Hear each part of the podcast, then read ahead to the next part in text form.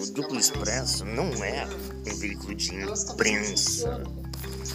Essas operações de imprensa não funcionam. É... Então eu acho assim, é...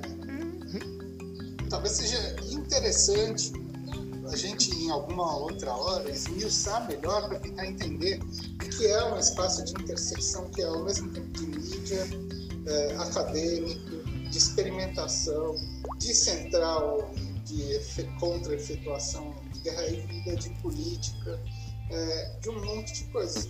Assim, não, não vamos também achar, ser naif, né?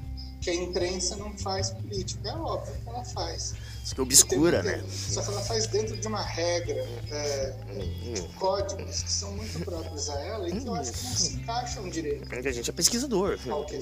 O cara é do direito, antropólogo?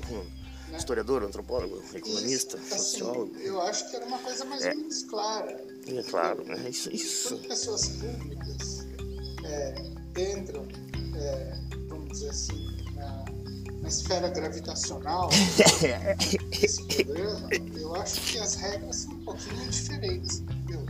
Uma coisa é, por exemplo, você chegar e publicar uma mensagem que eu e você que eu não sou um ente público. É mais ou menos, é, eu também, eu sou mais ou menos. Né?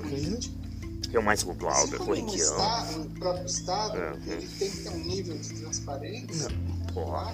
que é maior do que claro. empresas privadas. Nós, como os professores, também temos que ter. Né? Você dá a sensação que fazendo salário. Os personagens começam a repensar.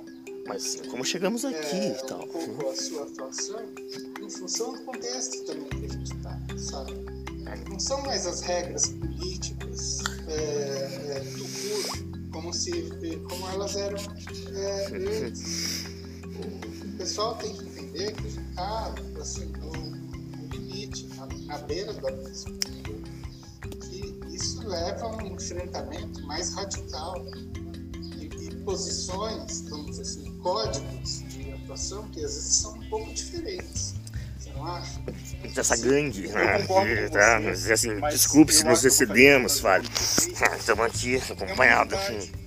Piero, Romulo, o Glauber, é um, o Pepe você falou. É o pé do canhão, em busca do satélite perdido. Nos papos da meia-noite.